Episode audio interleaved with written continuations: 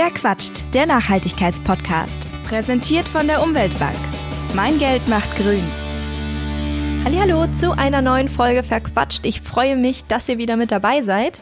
Die Hauptsaison der Hobbygärtner ist ja gerade in vollem Gange und ich habe das Gefühl, als würden sich immer mehr Menschen dafür interessieren, sich so ein Stück weit selbst mit Lebensmitteln zu versorgen. Nun ist es ja so, dass natürlich nicht jeder einen eigenen Garten hat, äh, den er oder sie bepflanzen kann. Deshalb habe ich mir folgende Frage gestellt, nämlich wie Urban Gardening auf kleinstem Raum, also beispielsweise dem Balkon, funktionieren kann. Ganz ohne Einkaufen wird es zwar nicht gehen, aber man kann einiges selbst machen. Was? Das verrät Hannes Popken. Er ist einer der Gründer von Rankwerk, einem Startup, das Saatgut vertreibt. Und zwar solches, mit dem man auch auf kleinstem Raum Ernteerfolge erzielen kann. Und er hat einige Tipps parat, wie euch das auch gelingt, aber hört selbst. Bevor es losgeht, habe ich gute Neuigkeiten für euch, denn Verquatscht wird jetzt noch ein bisschen nachhaltiger. Warum? Naja, bisher habe ich Batterien für die Aufnahmetechnik genutzt. Die ging aber immer relativ schnell leer, weil die Geräte einfach sehr viel Energie verbrauchen. Und so wurden die Batterien immer nach relativ kurzer Zeit zu Sondermüll, was nicht besonders nachhaltig ist, wenn man bedenkt, wie aufwendig das Recycling von Batterien ist. Deshalb benutze ich jetzt Akkus, um die Sendung aufzuzeichnen, und zwar von Eneloop. Die können bis zu 2100 Mal wiederverwendet, also aufgeladen werden und verursachen dadurch nur einen Bruchteil des Sondermülls, der durch die Benutzung von Batterien anfallen würde. Das Tolle ist außerdem, dass die Eneloop-Akkus ihre Kapazität auch nach etlichen Ladezyklen kaum einbüßen, sodass selbst nach 10 Jahren noch rund 70 Prozent der Anfangskapazität vorhanden sind. Durch die Verwendung von Akkus kann man also jede Menge Ressourcen einsparen. Deshalb checkt doch mal euren Haushalt und schaut, ob ihr nicht die eine oder andere Batterie durch einen Akku ersetzen könnt. Und das war's jetzt auch schon mit meinem kleinen Einwurf. Los geht's mit Verquatscht. Hallo Hannes. Hallo Marisa. Ich habe ja den Eindruck, als würden immer mehr Leute Spaß am Gärtnern entwickeln und zwar auch so im aller, aller kleinsten Stil, nämlich auf dem eigenen Balkon oder der Fensterbank. Da hat man ja nicht so viel Raum zur Verfügung, aber auch da kann man einiges rausholen, oder? Äh, ja, der Eindruck ist richtig. Da hast du auf jeden Fall den richtigen Eindruck gewonnen. Äh, man kann schon feststellen, dass in den letzten Jahren das Interesse äh, extrem groß geworden ist und sich auch immer mehr jüngere Leute ähm, dafür interessieren. Also man könnte fast sagen, dass das so eine Generation übersprungen hat. Ähm, vielleicht äh, kennt man oder hat man Oma, Opa, die im Endeffekt einen Kleingarten hatten oder einen Garten und selber das noch angebaut haben. Und ähm, jetzt ist es so, dass die Generation 20 bis 35 äh, voll dabei ist und das natürlich auch ganz gerne auf dem eigenen Balkon. Mal so ganz grundsätzlich, welche Pflanzen eignen sich denn für den Anbau auf dem eigenen Balkon? Also, keine Ahnung, sind beispielsweise Kohlsorten eine gute Idee oder eher nicht so von den Pflanzentypen her? Ähm, das kann man so gar nicht ganz genau pauschal sagen, sondern ähm, im Endeffekt richtet sich das alles danach aus, ähm, was sonstige Bedingungen auf dem Standort sind. Also das heißt, habe ich viel Wind oder wenig Wind, habe ich viel Sonne, wenig Sonne, ähm, habe ich vielleicht irgendwie ähm, ja ein Rankgerüst oder sowas, kann ich ähm, ja das daran ist das eigentlich äh, zu messen oder davon ist es abhängig. Und ähm, das heißt, es gibt eigentlich von vielen Sachen auch Sorten, die im Kleinen wachsen. Also es gibt sogar einen Grünkohl, der ähm, nicht so groß wächst und den man theoretisch auch einfach auf dem Balkon in einem Topf anbauen kann. Dann hat man natürlich nicht dieselbe Ernte wie jetzt ähm, auf dem Feld, aber man hat einfach das Erlebnis, eine besondere Pflanze auf seinem Balkon zu haben. Und das ist alles möglich. Okay, also man hat gar nicht so eine krass begrenzte Auswahl an Pflanzen, sondern man muss sich dann da eben einfach andere Züchtungen sozusagen suchen. Ja, also genau, es gibt, äh, es gibt Züchtungen oder es gibt auch äh, Züchtungen, die deutlich kleiner sind als ihre, äh, ich sag mal, Geschwister. Und die ähm, sind meistens sogar irgendwie besonders. Die haben dann vielleicht eine besondere Färbung oder sind eine ganz alte Sorte. Ähm, und, und die haben dann im Endeffekt, ja, sind eigentlich etwas, was, was den Balkon nur verschönern kann. Und davon abhängig kann man sich dann eigentlich aussuchen, was man am Balkon aufbauen, äh, anbauen kann. Das ist jetzt nicht so äh, beschränkt, dass man nur, nur Kräuter oder ähm, äh, sowas machen könnte, sondern das ist wirklich, die Vielfalt ist riesig. Hm. Bevor wir jetzt so richtig ans Eingemachte gehen und über den konkreten Anbau sprechen, mit welchen Pflanzgefäßen arbeitet man denn so besonders erfolgreich auf dem Balkon, um eben trotzdem, obwohl man so ein bisschen beschränkten Platz hat, einen guten Ertrag zu kriegen? Also ist ein Hochbeet eine gute Idee oder soll ich lieber mit Kübeln arbeiten? Wie ist das? Ähm, auch da ist wiederum der Kreativität keine Grenzen gesetzt. Ähm, das Schöne ist, dass man eigentlich nur ein Gefäß haben muss, was circa 20 Zentimeter Durchmesser hat. Das ist das, worin sich die meisten Pflanzen mit ihren Wurzeln ähm, schon hervorragend entwickeln können. Und ähm, das ist sozusagen die Grundlage. Und da kann man dann auch sagen, okay, ich nehme vielleicht wirklich ein kleines äh, Hochbeet, baue mir das selber. Oder man kann auch do-it-yourself einfach andere Kübel oder Badewannen, ich habe sogar schon Toiletten oder ähm, Gummistiefel gesehen, die umfunktioniert worden sind, alte Milchtüten, wo, äh, wo drin äh, angebaut worden ist. Das Entscheidende ist eigentlich immer, dass man eine Drainage baut, also unten irgendwie äh, in das Gefäß mh, hm, ja, Steinchen, Kieselsteinchen oder Scherben reinpackt, sodass dann einfach ein höheres Luft Volumen da ist und äh, die Wurzeln erstens besser wurzeln können, atmen können und das Wasser, das Überschüssige auch dann eventuell ablaufen kann. Also unten in die Gefäße auch nochmal ein Loch reinbohren, ist ähm, sehr empfehlenswert. Und dann kann man halt auch theoretisch einen, ähm, einen Sack nehmen, einen alten Jutesack und den umfunktionieren. Also das funktioniert halt auch alles. Und das macht das Ganze vielleicht auch so spannend, weil der Kreativität da wirklich keine Grenzen gesetzt sind und dadurch auch ganz bunte Gärten entstehen aus Dingen, die man vielleicht normalerweise nicht im Garten erwarten würde. Das heißt, ich kann sogar im Endeffekt mit diesen ganz klassischen, eher ja, langweiligen Balkonkästen irgendwie was anfangen. Auch damit kann man natürlich was anfangen, aber muss man halt nicht, ne? Das ist das Schöne. Also klar, die gehen auch. Auch da muss man dann wieder gucken, welche Größe hat man. Wenn man ein paar Kräuter anbaut, dann kann man sicherlich auch was Kleineres nehmen. Aber ist man jetzt etwas ambitionierter unterwegs, dann braucht man schon ähm, die 20 Zentimeter Durchmesser auf jeden Fall. Äh, ansonsten hat man am Ende auch nicht wirklich Spaß mit der Pflanze oder die Pflanze hat an dem Standort, kann sich nicht richtig entwickeln. Ein Faktor, der ja auch ganz wichtig ist, so für den Erfolg der Bepflanzung, ist ja auch die Erde, die in den Topf kommt. Was für Erde eignet sich denn da besonders oder worauf kann ich überhaupt achten, wenn ich äh, darüber nachdenke, meine Töpfe mit irgendwas zu befüllen? Ja, das ist eine, eine ziemlich gute Frage, finde ich, weil ähm, der, ich sag mal, der Produkte-Dschungel, der ähm, draußen im Baumarkt oder im Gartenmarkt herrscht, der ist ja eher verwirrend, weil es gefühlt für jede Pflanze eine eigene äh, Erde gibt und dann in unterschiedlichen Qualitäten und man fragt sich halt am Ende, was soll ich denn jetzt hier noch kaufen? Äh, so zumindest geht mir das, äh, wenn ich in den Baumarkt gehe bei uns hier. Und äh, im Grunde gibt es zwei oder gibt es eine Grundregel, mit der man die Sache gut bestimmen kann. Es gibt nämlich zwei unterschiedliche Arten grundsätzlich. Das ist einmal, ähm, dass man eine, eine Pflanzerde hat und die ist sehr nährstoffreich. Ähm, da ist viel, äh, ja, sind viele Zuschlagstoffe, wie zum Beispiel auch ein hoher Kompostgehalt drin, weil auch äh, Zuschlagstoffe, die das eher grob halten. Also es ist eine eher grobe Erde mit sehr vielen Nährstoffen und dann gibt es eine Anzucht- und Kräutererde, die ist mit weniger Nährstoffen, weil die einfach mit einem höheren Sandanteil versetzt ist. Und ähm, das sind eigentlich die beiden Erden, die man benötigt, weil die erste, die ich jetzt genannt habe, die Pflanzerde, ist der Klassiker, die kann man also für alle anderen Pflanzen auch benutzen, da fühlen sich eigentlich alle Pflanzen wohl. Und diese Anzuchterde, die nutzt, sollte man am Anfang nutzen, wenn man die Pflanzen quasi aussät oder die Saat aussät, weil ähm, in, in der Saat ist meistens eigentlich schon genug oder es ist immer genug Nährstoff da. Das heißt, wenn die Pflanze dann keimt und man sie in der Pflanzerde gibt und die hat einen hohen Nährstoffgehalt, dann kann sie einen Schock kriegen. Dann ist das so eine Art ja, eine Überdosis und ähm, kann dadurch Krankheiten entwickeln oder sich nicht so entwickeln, wie sie sich eigentlich entwickeln sollte. Und ähm, so kann man schon sagen, am Anfang sollte man die, die Anzuchterde nehmen, weil die einfach, ja, da geht man sicher, dass die Pflanze gut klarkommt. Die eignet sich dann, wie gesagt, auch für Kräuter, die das eher nährstoffarmer brauchen. Und dann gibt's halt auf der anderen Seite die ganz normale klassische Pflanzerde. Und ähm, die ist dann für alle anderen Pflanzen da. Und da braucht man jetzt auch nicht unbedingt darauf achten, ob die jetzt für die Tomaten geeignet sind oder für Gurken oder sonstiges, weil das ist eigentlich eher so ein Marketing-Trick der, ähm, der ganzen Industrie. Das ist, äh, die unterscheiden sich nicht großartig. Ja, so, um das mal so runterzubrechen. Und ab welchem Punkt sollte ich dann die Keimlinge umsetzen? Ähm, das ist, ja, ist auch eine, eine spannende Frage. Das kommt natürlich auch mal ein bisschen auf die Pflanze drauf an, die man da hat.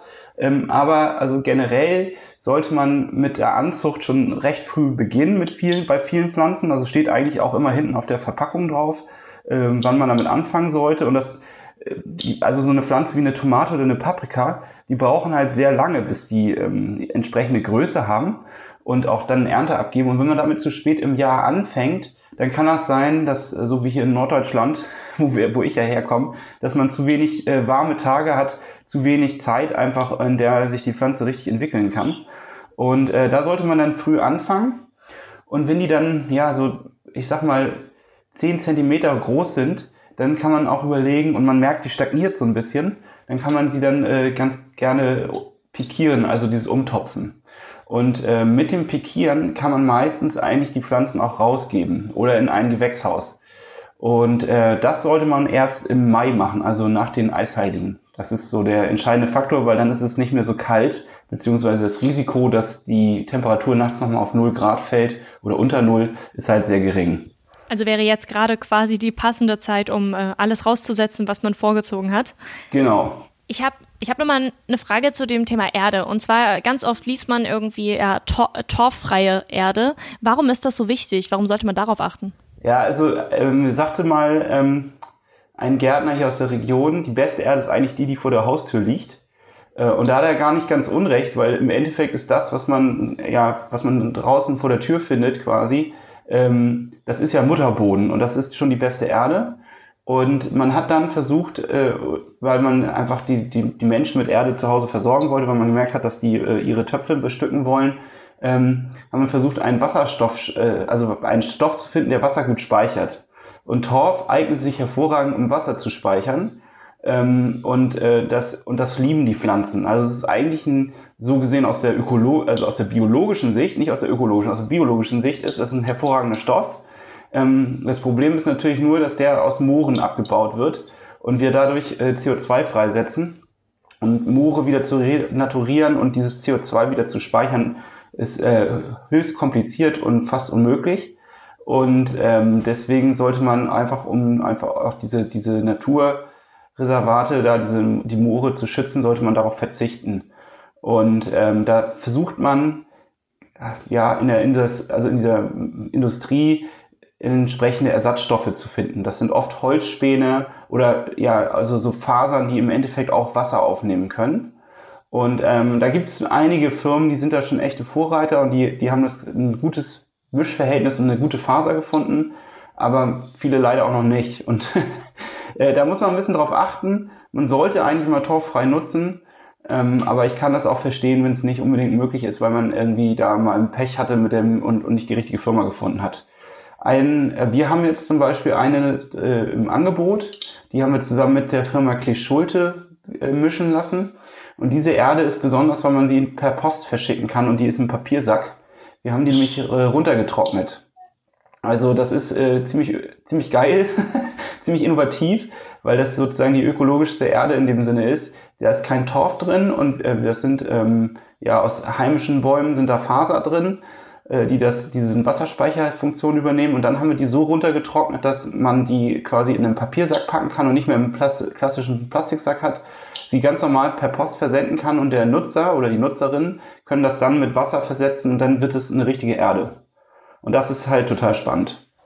Ja, das habe ich auch erst äh, neulich gesehen, dass ihr da eine Erde rausgebracht habt. Wie ist das denn so vom Volumen her? Mal so ganz blöd gefragt. Äh, wie groß ist dieser Sack und wie viel Erde kriegt man dann im Ende raus? Ähm, das ist natürlich schon eher eine Größe, die sich wirklich an Balkongärtner richtet. Da sind, glaube ich, so fünf Liter drin. Das ist nicht so viel ähm, wenn ich ehrlich bin. Ähm, das sind vielleicht dann zwei Töpfe oder sowas. Ähm, aber im Grunde, ja, das ist halt ein Problem allgemein. Ne? Also man kann, es kommt immer darauf an, wie ambitioniert man ist und wie viel man dann auch auf seinen Balkon stellen kann, ohne dass der vielleicht nachher irgendwann mit der Statik Probleme hat. Ähm, das heißt also, das richtet sich, dieses Produkt richtet sich noch an Leute, die wirklich im Kleingärtnern, die ein paar Pflanzen haben und dafür reicht das aus. Aber wenn man ambitionierter unterwegs ist, dann wird das natürlich schwierig. Da muss man dann klassisch in den Gartenmarkt gehen. Naja, und wenn man äh, größer unterwegs ist, hat man ja wahrscheinlich auch irgendwie einen Garten und kann da schon ein bisschen von der Erde zehren. Ähm, nun ist es ja so, man kann ja nicht alles direkt aussehen, darüber hattest du auch schon gesprochen, über das Pikieren, sondern man muss eben einige Pflanzen, wie zum Beispiel Tomaten, äh, vorziehen. Wie gehe ich das denn am besten auf kleinstem Raum an? Also erstmal muss man sich darüber wieder im Klaren werden, was habe ich denn da eigentlich für eine Pflanze? Also erst äh, ja, oder noch einen Schritt vorher, wenn ich herausgefunden habe, was ich eigentlich für einen Standort habe und wie viel Sonne ich habe, daraus kann ich dann ja sozusagen meine Pflanzenwahl, äh, ja, da kann ich dann die Pflanzen drauf auswählen und ich kann, muss natürlich auch gucken, was ich mag. Das ist ja auch so ein Ding. Ich kann ja nicht alles anbauen, nur weil äh, es geht, sondern ich äh, sollte natürlich schon schauen, dass es eine Pflanze ist, die mir auch, die mir auch schmeckt am Ende. Das ist, ver vergessen manche einige auch dann. Und das ähm, ist im Endeffekt ist es so, dass, äh, dass die Vorzucht ganz simpel funktioniert. Also entweder habe ich eine Pflanze, die direkt wächst, wie zum Beispiel Möhre oder ähm, ja, irgendwie eine Radieschen oder etwas, was halt auch nach unten wächst. Das mache ich einfach direkt in die Erde. Also da kann ich das auch direkt in die Pflanzerde meistens geben. Die sind nicht so empfindlich und ähm, auch, auch Salate kann man direkt aussehen. Und dann äh, gibt es halt Pflanzen wie zum Beispiel Paprika oder Tomate oder irgendwelche äh, oder Zucchini oder sowas, was man auch theoretisch vorziehen kann. Ähm, und das sind Pflanzen, die ja auch nachher in die Höhe wachsen, die extrem ähm, ja auch eine Laufzeit oder eine, eine Pflanzzeit haben, eine Wachstumsphase. Und äh, dafür kann ich dann ähm, auf meiner Fensterbank theoretisch kleine Töpfchen äh, vornehmen oder auch so Kokostabletten. Das ist ähm, auch ein Produkt, was wir mit anbieten. Ähm, und dann kann man ganz einfach auf der Fensterbank anziehen. Die meisten können das gut ab. Das ein, Entscheidende ist, dass man Raumtemperatur hat, also mindestens 21 Grad. Einige mögen das sogar lieber ein bisschen wärmer. Also so eine Paprika ist ja so ein paar äh, ja, ist ja ein mediterranes Gewächs oder auch so ein Paradeiser wie so eine Tomate. Die wollen halt ganz gerne, dass es eher noch ein bisschen wärmer ist. Und dann ist es eigentlich immer sinnvoll, wenn man das auch auf der Fensterbank macht, weil meistens auch eine Heizung da untersteht. Dann kann man äh, eventuell noch ein Holzbrettchen nehmen, was, worauf man die stellt, weil ähm, so wie wir Menschen mögen auch Pflanzen warme Füße. Und äh, wenn nachts äh, die Temperatur fällt, dann fällt die kalte Luft am Fen an der Fensterscheibe runter und dann schützt man im Endeffekt seine Pflanzen damit mit diesem Holzbrettchen vor, vor kalten Füßen oder kalten Wurzeln. Und damit äh, gehen sie noch prächtiger. Und man kann dann auch, wenn man äh, so richtig kreativ ist und auch merkt, dass das irgendwie was bringt, dann kann man auch so kleine Glaskuppeln draufbauen. Da, da könnte man zum Beispiel eine alte Teekanne nehmen. Es gibt da so, oder so Kaffeekannen, die aus Glas sind, die könnte man drüber stülpen. Man kann aber auch ähm, alte Plastikflaschen nehmen, die in der Mitte durchschneiden, den Deckel abnehmen und dann drüber stülpen, dass man so einen so einen, so einen äh, Glashauseffekt auch hat. Ne? Also da gibt es halt Möglichkeiten, wie man auch im Kleinen auf der Fensterbank super kreativ ähm, die Pflanzen erfolgreich anziehen kann. Sehr cool, denn ich kenne das echt noch von mir, als ich noch in der Wohnung gewohnt habe. Das war einfach so wenig Platz und ich dachte immer so, wie, wie soll das funktionieren? Ich hatte so 25 Quadratmeter und da ging einfach, ja, so, so gar nichts. Also mit Bad und Küche und Balkon, ne? Ähm, das war wirklich immer so ein Gequetsche und es gab auch keine irgendwie Lagerkammer, wo man jetzt das ganze Jahr über sonst sowas hätte einlagern können. Dementsprechend äh, guter Hinweis mit der Tee- und Kaffeekanne und dass man einfach einen Tisch noch oder so ein Brettchen mit runterstellen kann, um das ein bisschen zu befeuern, sag ich mal. Eine andere Sache, die ich noch so aus meiner, ja, nicht allzu lang zurückliegenden Zeit in meiner kleinen Wohnung äh, mit Balkon sehr gut kenne, das ist so die Situation, der man merkt, hm, okay, gut, mein äh, Anbau läuft irgendwie nicht so, wie ich es mir vorgestellt habe, aber ich habe jetzt irgendwie keine Backup-Pflanzen, weil ich eben keinen Platz dafür hatte. Ähm, ich habe dann immer probiert, so ein bisschen zu düngen, so mit Kaffeesatz, Eierschalen und was es sonst noch so an Hausmittelchen gibt. Ist das dann überhaupt so ein sinnvoller Weg zu düngen oder wie sollte man am besten mit diesem Thema Dünger umgehen? Oh, ja, also das ist so eine Glaubensfrage. Im Grunde ist es aber so, dass viele Erden, die wir jetzt so im Baumarkt oder im Gartenmarkt kaufen, dass die schon super doll vorgedüngt sind. Das heißt, eigentlich müsste man fast kaum noch Dünger anwenden. Es gibt aber so, also für die meisten Pflanzen, die nicht so groß wachsen. Ähm, wenn man jetzt eine Pflanze hat, die sehr viel Energie braucht, also ein Starkzehrer ist, die könnte am Ende nochmal, so wenn sie in die Fruchtbildung geht, beziehungsweise wenn die Blüten ausbilden und dann in die Fruchtbildung geht, meistens noch so einen Schub benötigen. Und, oder können die gut haben. Und da ist dann immer so Frage, die Frage, was nimmt man da? Und ähm, ja, Dünger ist so ein, so ein ganz spezielles Thema in Europa, weil es halt keine Zertifizierung gibt.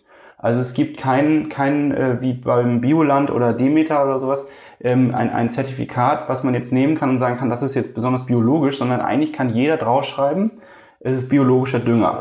Und jetzt auseinanderzuhalten, was ist da guter und schlechter Dünger, ist natürlich für den Verbraucher oder die Verbraucherin total, also total schwierig. Das schafft man gar nicht richtig, außer man äh, kennt sich damit sehr gut aus.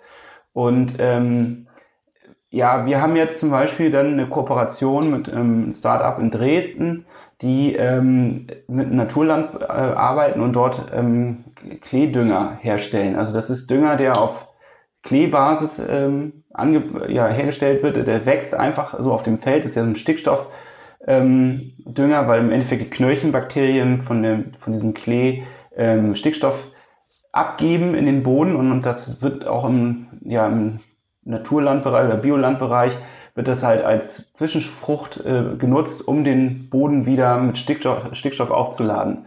Und ähm, nichts anderes ist eigentlich das. Wir nehmen Also diese, diesen Effekt, diesen natürlichen, pressen den Dünger, er quatscht den Klee in, in so eine Pelletsform und wenn man das dann in die Erde reingibt, dann hat man sozusagen genau diesen Effekt, der dann auch entsteht, der gibt den Stickstoff ab, die Pflanze kann diesen Stickstoff umwandeln und daraus äh, wunderbar wachsen.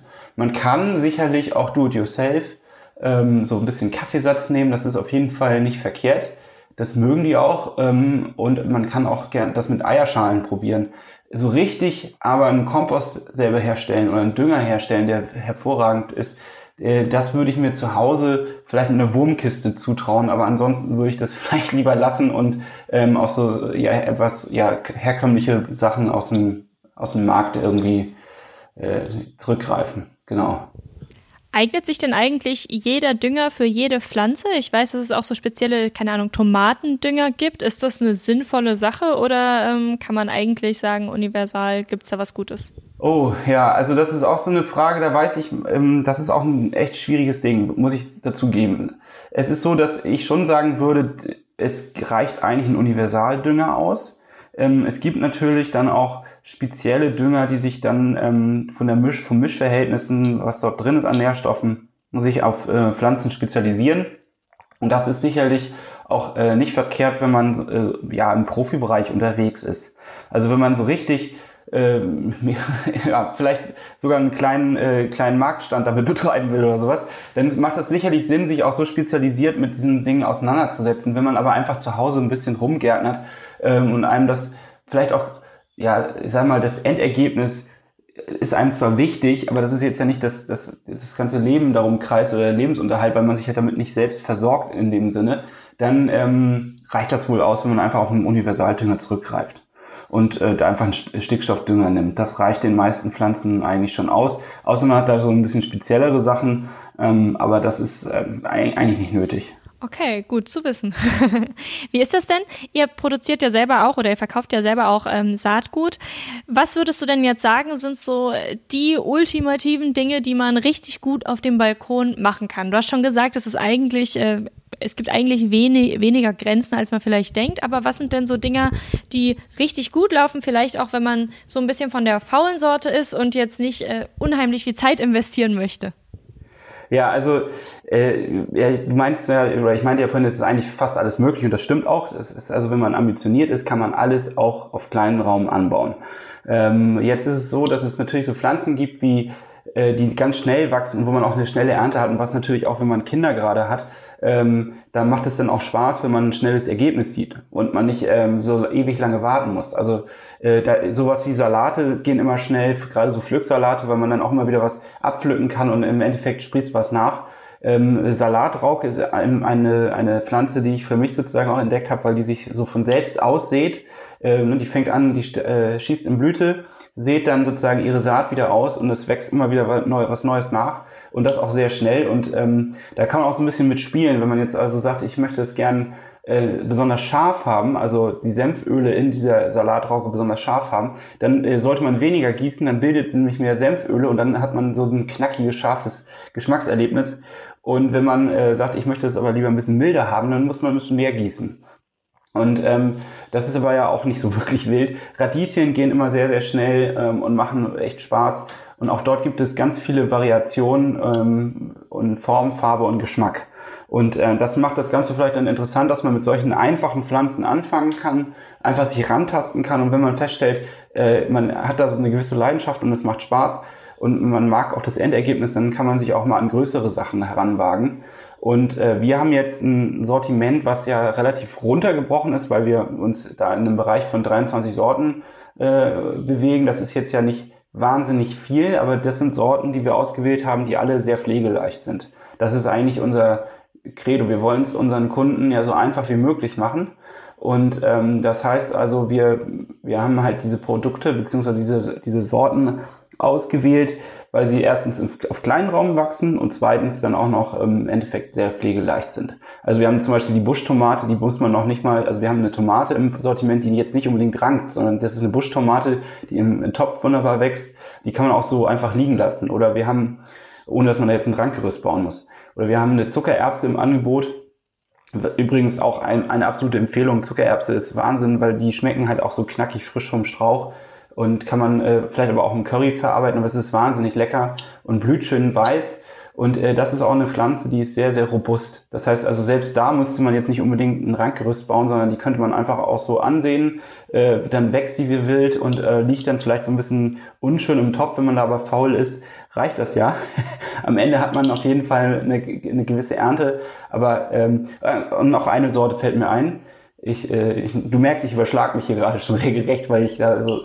Ja, ähm, Mangold ist halt auch etwas, was äh, total äh, einfach wächst sehr robust ist, was sogar eine sehr lange Saison hat und man kann, äh, ich habe sogar Mangold stehen lassen über den Winter, der hat das auch geschafft mit den äh, ja, milden Temperaturen hier, die wir hier hatten und am nächsten Jahr äh, schoss der wieder hoch und wir hatte, hatten wieder reichlich Ernte. Und da kann man halt auch das Herz stehen lassen und äh, immer nur die Seiten abknipseln und äh, in sein Essen reinmachen und schmeckt wahnsinnig lecker. Ähm, ist, so, ist ja ein bisschen so wie Spinat von der, ja, von der Zubereitung und ähm, sieht auch noch dazu richtig gut aus. Okay, also es gibt wirklich eine ganz große Bandbreite auch für die, äh, die Faulen unter uns sozusagen, äh, aus der man irgendwie schöpfen kann. Vielen, vielen Dank, dass du uns diese Tipps gegeben hast. Ja, also bitte, das ist äh, gern geschehen. Kann mein Geld die Welt verbessern? Aber natürlich, indem du dein Geld bei der Umweltbank anlegst. Dort werden mit jedem angelegten Euro nachhaltige Projekte finanziert, vom ökologisch gebauten Kindergarten bis zur Solaranlage. Macht die Welt grüner bei der Umweltbank. Das war's bei Verquatscht. Mehr Informationen zu den GesprächspartnerInnen findet ihr in der Beschreibung dieser Folge. Falls es euch gefallen hat, würde ich mich sehr freuen, wenn ihr eine Bewertung hinterlasst oder euren Freunden von dem Podcast erzählt. Und damit hoffentlich bis zum nächsten Mal. Wer quatscht? Der Nachhaltigkeitspodcast. Präsentiert von der Umweltbank. Mein Geld macht grün.